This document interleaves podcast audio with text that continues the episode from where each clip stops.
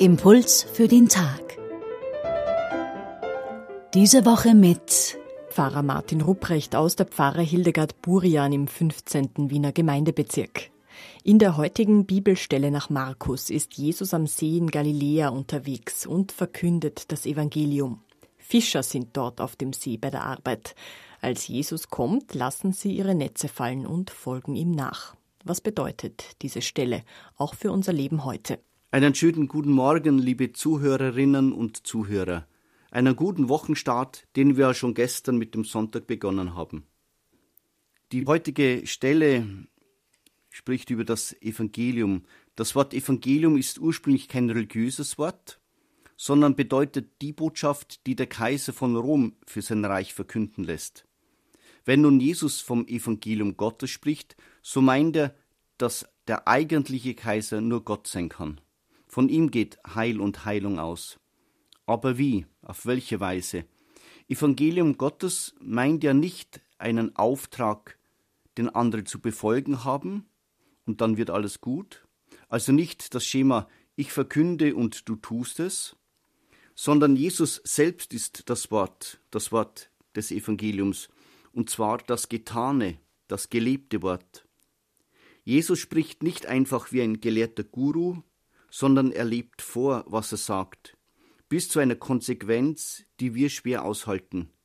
Er geht lieber ans Kreuz, als Gewalt mit Gegengewalt zu beantworten.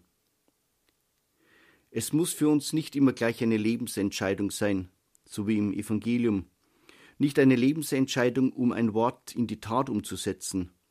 Meistens sind es die kleinen Alltäglichkeiten, mit denen das Evangelium, die frohe Botschaft, erlebt und gelebt werden kann. Während ich diese Zeilen schreibe, ein Spätabend im Dezember, da kommt ein Anruf, dass die Heizung in einer Wohnung, die uns als Pfarrer gehört, dass die Heizung ausgefallen sei. Es ist schon spät abends, so kann ich doch in der Not einen Freund anrufen. Ohne zu zögern packt er sein Werkzeug, geht zu der Wohnung und behebt den Schaden.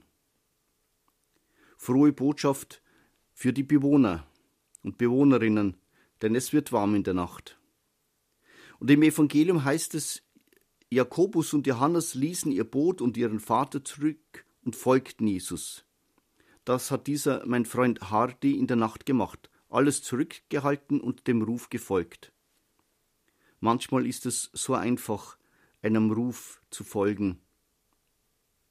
Ich wünsche Ihnen einen schönen Montag voller Überraschungen.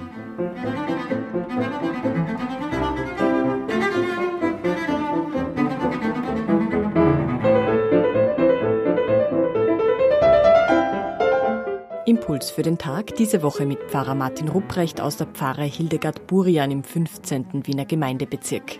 Die Bibelstelle von heute finden Sie im Evangelium nach Markus, Kapitel 1, die Verse 14 bis 20.